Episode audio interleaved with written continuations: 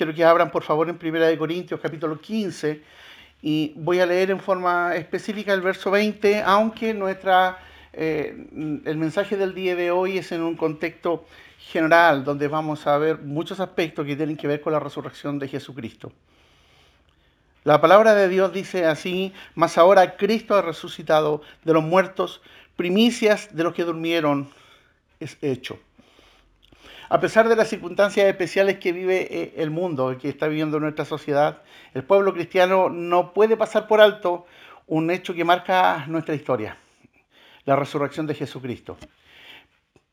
No quiero entrar en, la crítica que podría darse respecto a, las prácticas que, son comunes en este tiempo, que el pescado, que ciertas cosas, porque ese no es, ese sería un motivo muy equivocado, enfocarnos desde una perspectiva muy... Eh, eh, le quitaríamos la gloria en el fondo, le quitaríamos toda gloria al Señor por lo que significa la resurrección. Y básicamente eso es lo que hoy quiero compartir con ustedes. El capítulo 15 de la primera carta de la, a la iglesia de los Corintios que el apóstol Pablo eh, escribe, es una férrea defensa de la resurrección de Cristo. Y él defiende esta posición y muestra la importancia que tiene para el pueblo cristiano. Esto tiene implicancias que son eternas, implicancias eh, donde está en juego realmente la vida y la muerte. Porque si Cristo no hubiese resucitado, vana sería nuestra fe, así está escrito. La condición del hombre antes era y es absolutamente desastrosa.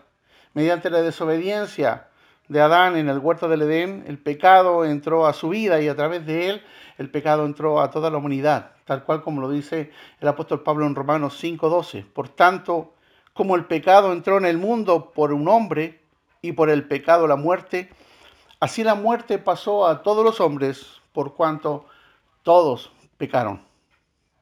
El hombre quedó separado de Dios y con la absoluta imposibilidad de acercarse al Señor y recuperar aquella condición de armonía que gozaba ahí en el huerto.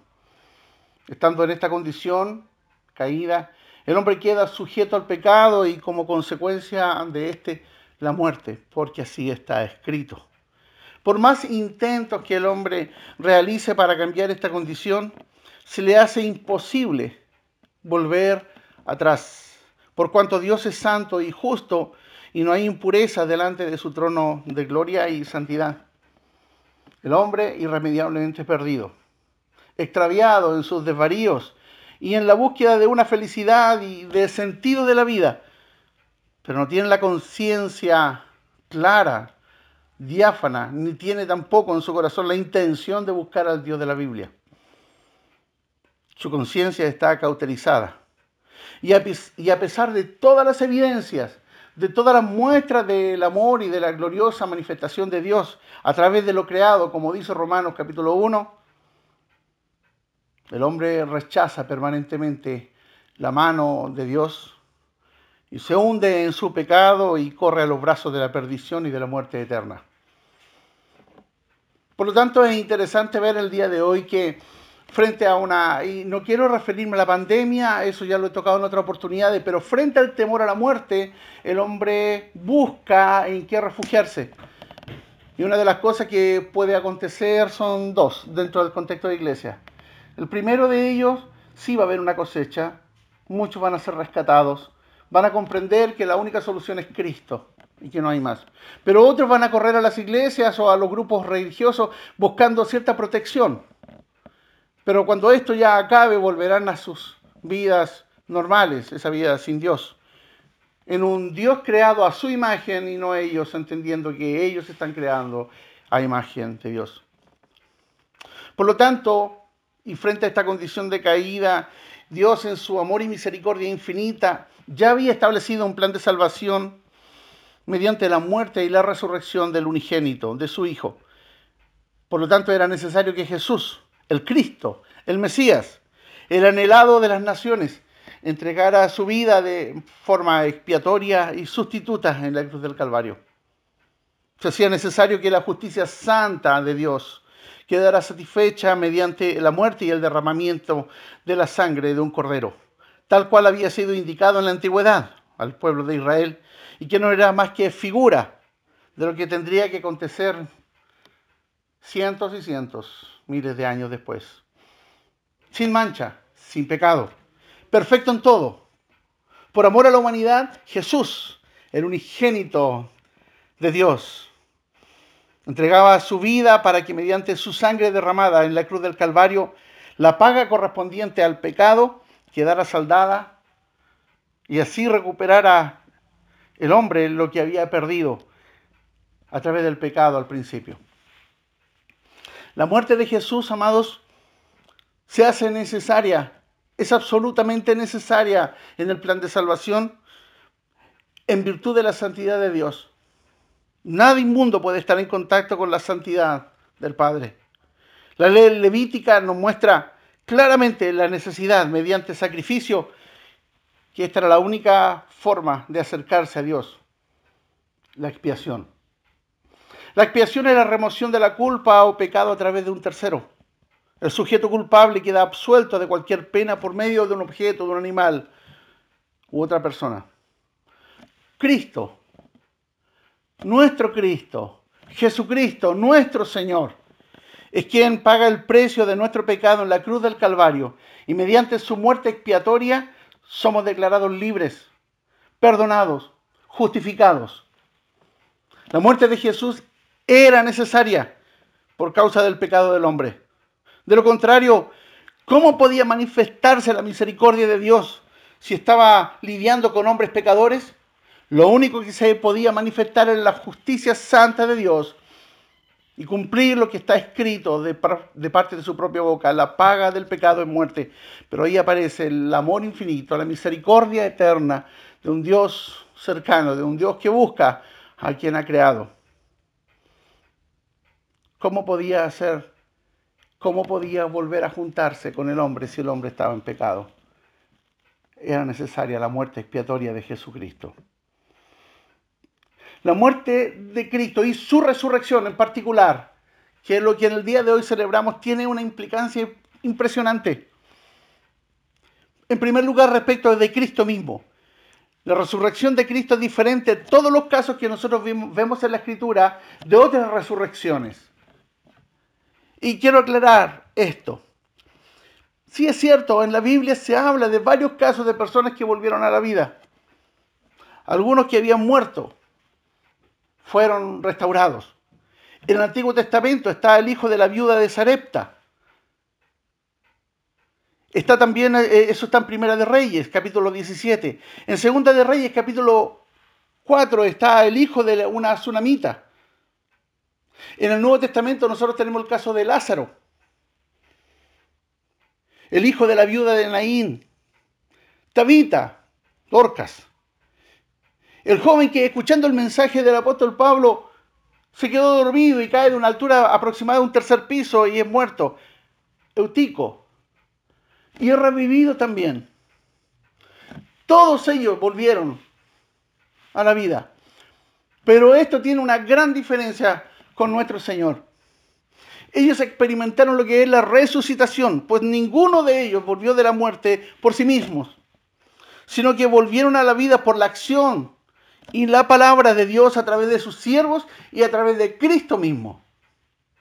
Además, ellos después continuaron con su vida en forma normal y cumplieron su ciclo de vida y tuvieron que pasar por la puerta de la muerte. Volvieron a morir en su momento.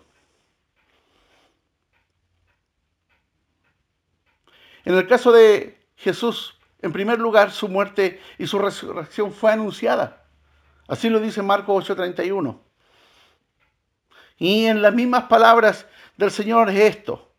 Comenzó a enseñarles que le era necesario al Hijo del Hombre padecer mucho y ser desechado por los ancianos, por los principales sacerdotes y por los escribas y ser muerto y resucitar después de tres días. Él ya lo anunciaba. Y esa era una gran diferencia con el resto de los muertos que habían vuelto a la vida. Ellos no sabían, ellos no tenían ningún control de sus propias vidas, sino que simplemente la muerte los sorprendió. ¿Esto había sido una sorpresa para Dios? No, estaba establecido por el Padre que así aconteciera para mostrar la gloria de su Hijo, el poder sobre la muerte. ¿Por qué? Porque al resucitarlos a nosotros nos da esperanza de que Él tiene el poder sobre la muerte. Él es el Señor de la vida. Él puede levantar los muertos, no importa la condición en la que está. Como Lázaro, de ya, Señor, lleva cuatro días muerto. Pero eso no es problema para el Señor. Él vuelve a la vida lo que Él quiere, porque Él es el creador de la vida. La resurrección de Jesucristo es única, es diferente, es extraordinaria. Él resucitó de entre los muertos para nunca más morir. Él se levanta lleno de gloria para ocupar el trono reservado para Él. No hay otra cosa. El resto, todos tuvieron que volver a morir. Lázaro vivió muchos años probablemente. Lázaro fue testigo de los milagros del Señor, pero Lázaro volvió a la tumba. Y Lázaro está en la tumba esperando el llamado de Cristo para volver a la vida. Mas Cristo se levantó lleno de gloria y lleno de poder, como nunca nadie en toda la historia de la humanidad ha ocurrido, solamente nuestro Señor Jesús. Lleno está en el mundo de tumbas de distintos líderes religiosos. Lleno está la tumba de profetas y señores. Lleno está la tumba de algunos que se erigieron como las grandes voces de Dios, pero sus huesos secos están ahí. Mas nosotros somos los de la tumba vacía. Nosotros somos los hombres y las mujeres los jóvenes, los ancianos, los niños, que nos alegramos profundamente un día como hoy, porque nuestro Señor vive y vive para siempre. Y eso es extraordinario. No hay otra cosa que a uno lo pueda emocionar más saber que nuestro Señor volverá por nosotros. Y que si alguno de nosotros prueba la muerte, no es el fin de todo, sino que es una espera tranquila y escucharemos la voz del Señor que nos diga, levántate. Y nos levantaremos en gloria junto con Él.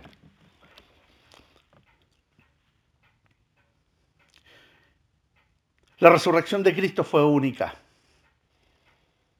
Resucitó. Nunca más va a morir.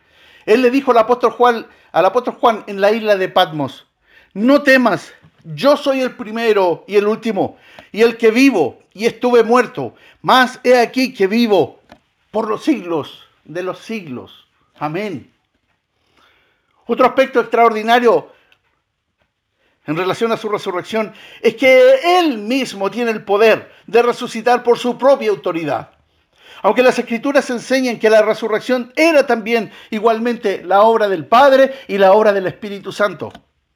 Y leo en Romanos 6:4 que dice, porque somos sepultados juntamente con Él para muerte por el bautismo, a fin de que como Cristo resucitó de los muertos por la gloria del Padre, así también nosotros andemos en vida nueva.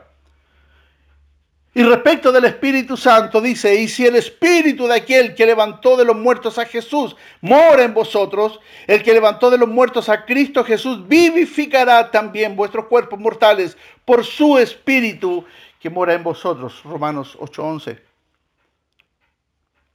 Pero aquí hay algo extraordinario. Cuando a Jesús se le pidió una prueba de su autoridad para limpiar el templo, Jesús dijo, destruid este templo y en tres días lo levantaré. Y todos creían que hablaba del templo físico, pero no estaba hablando de eso, estaba hablando de su propia muerte y de su resurrección, del poder que él tiene. Juan capítulo 10, versos 17 y 18 dice, por eso me ama el Padre, porque yo pongo mi vida para volverla a tomar. Nadie me la quita, sino que yo de mí mismo la pongo. Tengo poder para ponerla y tengo poder para volverla a tomar. Amén. Extraordinario. ¡Wow! Ese es nuestro Dios. Y cuando resucitó, lo hizo en un cuerpo notoriamente diferente, glorioso, extraordinario, al punto que los discípulos camino de Maús no le podían reconocer. Pero en un momento sus ojos fueron abiertos y vieron, sí, es el Cristo, es el Señor. Él fue el que se apareció allí en medio de la reunión de sus apóstoles, los que estaban escondidos. Él se metió allí, Él apareció en medio de ellos, aún en el lugar cerrado. Él se levantó, a diferencia del resto de los que volvieron alguna vez de la muerte, su cuerpo era distinto glorificado, glorioso, extraordinario. ¡Wow! Y al respecto el apóstol Pablo dice de él, es primicia de los que durmieron. Es el primero de los que durmieron. A mí esto me emociona. Esto me, me cautiva. Porque he estudiado otras cosas.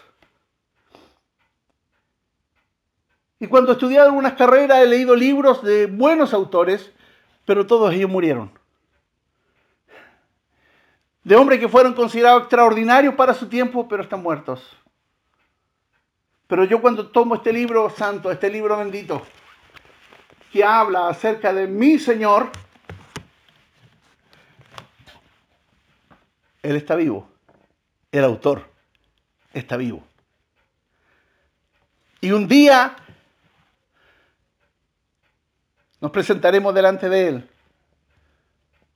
y será un encuentro glorioso. Esta semana ha sido una semana donde he pensado y he dicho, ¿cómo anhelamos, Señor, ya que vengas? No por el miedo de lo que está pasando, porque ese temor ya, ya ha, pasado. Ahora yo veo un pueblo, a, hermanos, a cristianos, a esta congregación y a muchas otras llenas de, de ganas, de poder, de eso que desciende del cielo. Creo que muchos llenos del Espíritu Santo como nunca antes, con el único deseo de engrandecer a Dios y de compartir el Evangelio. Si a mucho tiempo no veía esa pasión en el corazón de muchos, y eso ha sido extraordinario. Pero a pesar de eso, es decir, sí Señor, glorioso todo este tiempo, pero ¿cómo anhelamos que tú vengas? No nos interesa ni el coronavirus, ni el cáncer, ni ninguna enfermedad, ni guerra, ni rumores de guerra. Eso a nosotros no nos afecta. Nuestras emociones podemos tambalear en un momento, pero de pronto nos damos cuenta que estamos firmes sobre la roca. Y ahí entonces toda la confianza y la sonrisa vuelve a nosotros. Y el gozo se manifiesta en medio de la preocupación. Y entendemos de que ya estamos seguros en su mano. Que a través de la resurrección de Cristo nosotros tenemos esperanza. Ha cambiado. Somos la religión de la tumba vacía.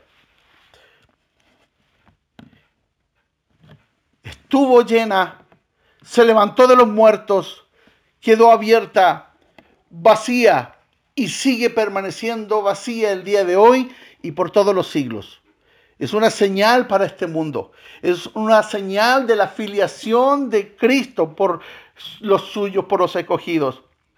El apóstol Pablo le escribió de hecho a los romanos diciendo, fue declarado hijo de Dios con poder, según el Espíritu de Santidad, por la resurrección de entre los muertos. Amados, el tema de la resurrección de Cristo es la piedra angular de la predicación.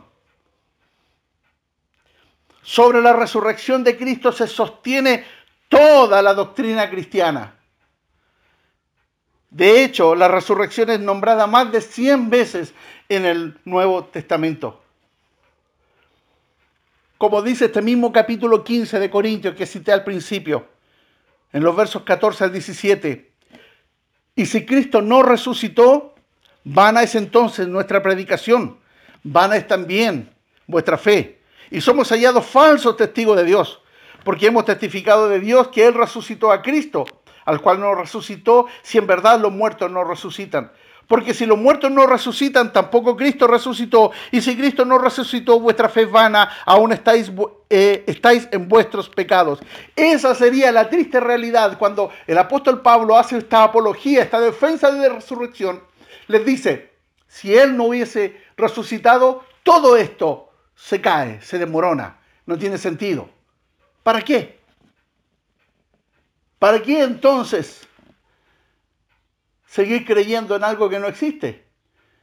Pero la prueba indubitable, la prueba registrada, es que Él sí se levantó. Y la prueba más grande de eso no es histórica. La prueba eres tú. Que fuiste perdonado, perdonada por Dios. Estábamos muertos en delitos y en pecados y Él nos dio vida. Y, y no podemos explicar muchas veces cómo es esto. Tratamos y nos enredamos con muchas palabras y tratamos de explicar lo inexplicable. Estábamos muertos y volvimos a la vida. Estábamos perdidos y fuimos encontrados. Y cuando conocemos a Cristo, a quien nunca he visto, a quien nunca mis manos han podido tocar, nunca he sentido su olor, pero yo sé que vive y que está conmigo y que está al lado mío todos los días. No necesito tocarle, no necesito verle, no necesito sentirle. Yo sé que es real porque cambió absolutamente mi vida. Yo sé que es real porque cambió tu vida. Te cambió en forma extraordinaria. Y nosotros en el día de hoy podemos sufrir de enfermedad, de dolor, de temores, de tantas cosas. Pero lo que nadie puede quitarnos es esto. El Señor es real. Nos cambió. Y nos cambió de aquí hacia afuera. Y eso se está experimentando todos los días de nuestra vida.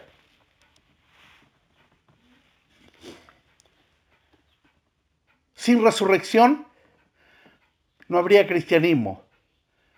Y sin cristianismo no hay vida eterna. Esa es la importancia gloriosa de la resurrección. Amados, la resurrección de Jesús es garantía de nuestra salvación. Es la garantía. El hecho de que Dios le levantó de los muertos es una prueba de que Dios aceptó su sacrificio expiatorio por los pecados del perdido. Es en virtud de esto que tú y yo podemos tener certeza de nuestra salvación. Como dice 1 Corintios 15, 22. Porque así como en, en Adán todos mueren, también en Cristo todos serán vivificados. Al ser levantado el Señor en gloria y majestad de entre los muertos para no volver a morir jamás, certificado absoluto de que la muerte expiatoria en la cruz del Calvario es única, suficiente para justificar al que con un corazón contrito y humillado se postra ante su majestad y pide perdón. Su resurrección es la garantía de que su sacrificio fue total, aceptable, sustituto. Gracias a esto, no se hace necesario volver a sacrificar animales ceremonialmente, que eran símbolo y tipo de Cristo. No se hace necesario repetir algún rito. No se hace necesario volver todas las, todas las reuniones a levantar una copa y un pan diciendo que es verdaderamente el Cristo. Porque el verdadero Cristo está en gloria y majestad. Y lo que nosotros realizamos cada vez que nos juntamos en la cena del Señor es recordar su muerte expiatoria recordar su resurrección en gloria y anunciamos ciertamente, Cristo viene pronto. Maranata, decimos nosotros, el Señor vuelve. Eso está sucediendo permanentemente. Su sacrificio único, total y suficiente no es necesario nada más. Por lo tanto, aquel que es encontrado por Cristo, perdonado por Cristo, vivificado por Cristo, tiene absoluta seguridad de que es salvo y que está escondido en su mano y que no se perderá porque ninguna oveja se le pierde al Señor. Hemos sido perdonados a través de esta resurrección, de esta gloriosa resurrección como prueba indubitable de la aceptación de Cristo. Hemos sido perdonados de nuestros pecados pasados, presentes y futuros. ¿Pero de quién? Del penitente que cae arrodillado a los pies del Mesías, a los pies del Cristo, a los pies del anhelado de las naciones.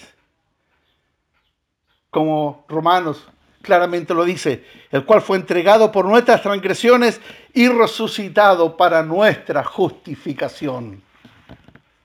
Sabiendo, 2 de Corintios 4:14, que él resucitó al Señor Jesús, a nosotros también nos resucitará con Jesús, nos presentará juntamente con vosotros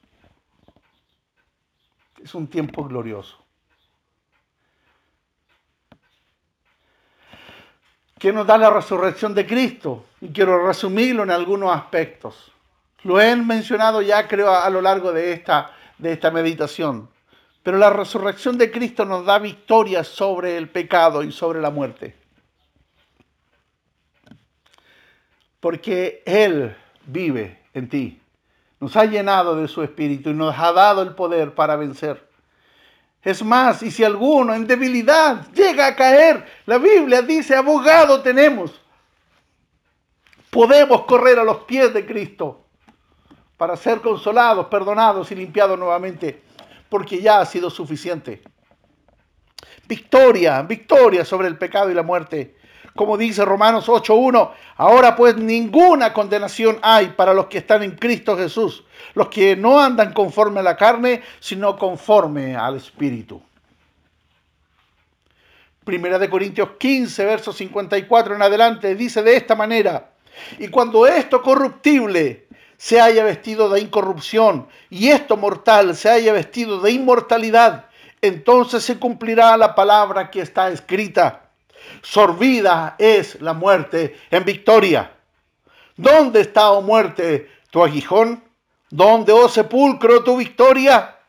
Ya que el aguijón de la muerte es el pecado y el poder del pecado la ley.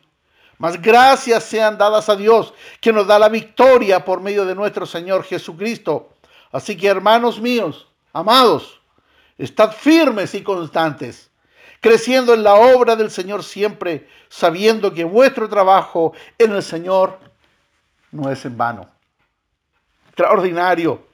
Y el Dios de paz que resucitó de los muertos a nuestro Señor Jesucristo, el gran pastor de las ovejas, por la sangre del pacto eterno, os haga aptos para toda buena obra, para que hagáis su voluntad haciendo Él en vosotros lo que es agradable delante de Él por Jesucristo, al cual sea la gloria por los siglos de los siglos. Amén. Nos da poder sobre el pecado, sobre la muerte. Nos da poder para vencer todos los obstáculos en esta vida, para servir, para nuestra vida íntima. Nos da poder nos da libre acceso al cielo. No necesitamos intermediarios. No necesitamos a un hombre que nos confiese, no necesitamos a un pastor que nos dé la entrada al cielo, no necesitamos a ninguna otra porque la muerte de Jesucristo corrió el velo del, del, del, templo y tú y yo a través de esa sangre preciosa hemos sido lavados, justificados y podemos acceder al trono de la gracia para el oportuno socorro. Así dice la escritura porque tenemos a un sumo sacerdote que traspasó los cielos, a Jesús, el Hijo de Dios. Porque no tenemos un sumo sacerdote que no pueda compadecerse de nuestras debilidades, sino uno que fue tentado en todo según nuestra semejanza, pero sin pecado. Acerquémonos pues confiadamente entonces, dice el apóstol, al trono de la gracia para alcanzar misericordia y dar gracia para el oportuno socorro. Que logró la resurrección. ¿Qué otra cosa maravillosa accedemos? ¿A qué otra cosa tenemos un intercesor en el cielo? Por lo cual dice Hebreos 7:25, puede también salvar perpetuamente y repito, puede salvar perpetuamente a los que por Él se acercan a Dios, viviendo siempre para interceder por ellos. Hijitos míos, estas cosas os escribo para que no pequéis. Y si alguno hubiere pecado, abogado tenemos para con el Padre, a Jesucristo el justo. La salvación no terminó en la cruz del Calvario, pues tenemos necesidad de perdón diariamente. La seguridad del perdón de los pecados cometidos después de la conversión está en que nuestro gran sumo sacerdote intercede por nosotros, en que tiene el poder sobre sí y que Él tomó una decisión y esa decisión fue tu salvación. Como está escrito en Romanos 8 del 28 en adelante, escogidos escogidos para salvación. Decisión unilateral, decisión de Dios. Y si te escogió y te perdonó es para mantenerte allí. Nuestras caídas temporales no nos condenarán porque nuestro gran sumo sacerdote siempre intercede por nosotros. Por lo tanto, como dije anteriormente, ve confiadamente delante del Señor. Quiero tocar un último aspecto solamente. La promesa de la vuelta del Señor, la vida eterna del creyente, es real. Todo se ha cumplido inexorablemente. Revisa la escritura, mira el cumplimiento de todas las profecías a través del tiempo. Mira cómo los profetas anhelaban conocer lo que nosotros conocemos.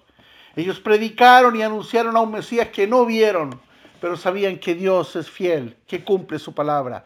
Y nosotros somos aquella generación posterior que conoció al Mesías, le vio, conocemos de él, de su vida, que tuvo que pagar en la cruz del Calvario, pero que resucitó. Y a través de toda la historia, muchos han querido borrar todo vestigio de Jesucristo y de los cristianos y no han podido, porque la iglesia es sobrenatural.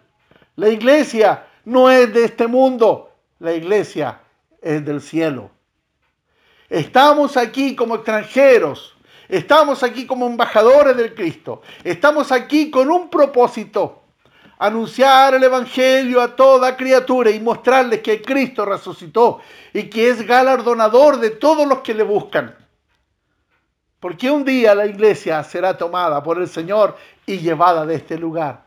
Por eso estamos más allá de los cambios sociales. Por eso la iglesia sobrevive a las pandemias. Por eso la iglesia sobrevive a la persecución. Por eso la iglesia puede estar aunque nos quemen los templos, aunque echen todo abajo. La iglesia permanece porque ha sido comprada por Cristo. Y nadie puede contra eso. El Señor ha dicho que va a volver por los suyos.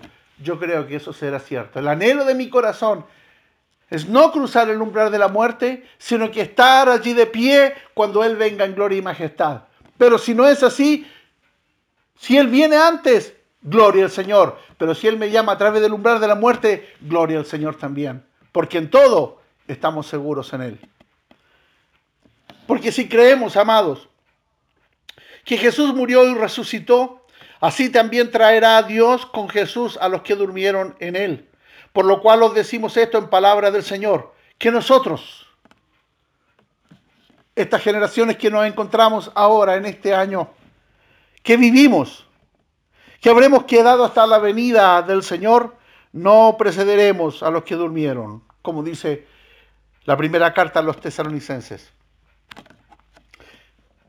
Y termino con 2 de Corintios 4:14, sabiendo que Él que resucitó al Señor Jesús, a nosotros también nos resucitará con Jesús y nos presentará juntamente con vosotros. Qué glorioso. ¿Qué nos puede separar de Cristo? Tribulación, angustia, persecución, hambre, desnudez, pestes, guerras. Nadie nos puede separar de Cristo. Nadie. Porque una vez que le conocemos, es imposible separarnos de Él. Su amor nos cautivó. Su salvación nos tiene tomados. Y como Él dice, todos estamos en su mano. Y ninguno de los que el Padre ha traído a Jesús se pierde. Bendito sea el Señor, amados. Este no es día de huevitos de Pascua. Este es día de glorificar al Rey de Reyes y Señor de Señores. Y si alguien comparte un chocolate o alguna cosa, mire, este no es juicio, por favor, pueden hacerlo. Pero el mensaje siempre debe ser esto. Este es simplemente decir es un acto de amor, especialmente con los niños. Es un acto de amor, pero lo importante no es eso. Lo importante es que el Señor que nos rescató es lo que nos permite vivir, es lo que nos permite gozarnos, lo que nos permite hacer muchas cosas. Como anhelo poder verles a ustedes y abrazarles a cada uno. Pero Dios nos ha permitido esta tecnología para poder acercarnos. Y juntos a pesar de esto, a pesar de que en este momento yo estoy en una habitación vacía, les puedo ver y tener la plena certeza que un día nos vamos a volver a abrazar y vamos juntos a elevar una canción de adoración y de exaltación al Rey de Reyes y Señor de Señores. No se desanimen, sigan adelante, Cristo vive. Vamos a orar. Señor, yo te doy las gracias por mis amados hermanos y hermanas. Te doy las gracias por su fe, Porque a pesar de las distintas eh, circunstancias que le rodean, algunos con enfermedad, otros con problemas económicos, otros con distintas situaciones que les aquejan, a pesar de que el mundo pueda decir algo, a pesar de todo, tú nos mantienes férreamente tomado de la mano. Y es tu voz la que escuchamos constantemente que nos dicen, no temas, yo estoy contigo. Gracias por esa seguridad que nos das. Gracias por saber que ya sea que vivamos o muramos, somos tuyos. Qué maravilloso es saber que te levantaste de la tumba no solamente para tener vida tú, sino para darnos vidas vida a todos nosotros.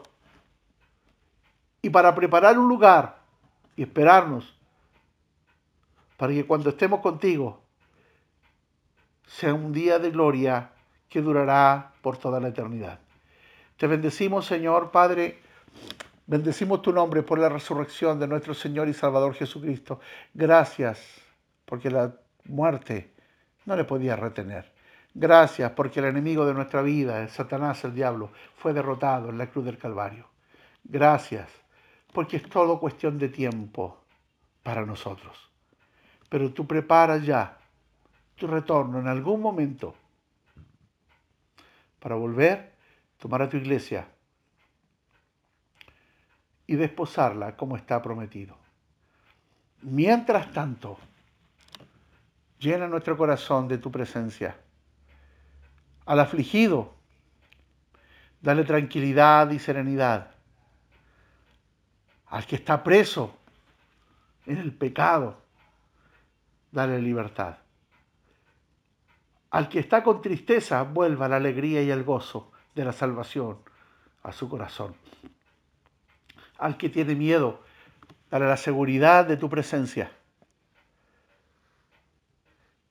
Permite que la comunión entre nosotros y con otros hermanos de distintas corporaciones, de distintas denominaciones, pero que honran tu nombre y que te siguen solamente a ti, que se han vuelto exclusivamente a la escritura y dejaron de seguir las luminarias artificiales, que son aquellos que se autodeclaran iluminados o ungidos, pero que han vuelto a la palabra, a buscarte a ti, Señor, nos hermanamos con ellos y nos sentimos profundamente cercanos para elevar juntos no solamente un clamor por la sanidad de la tierra, sino un clamor delante de ti, alabando y exaltando tu nombre porque lo mereces. Gracias, Señor. A ti la gloria y la honra. En el nombre de Jesús. Amén. Dios les bendiga a todos. Muchas gracias, hermanos.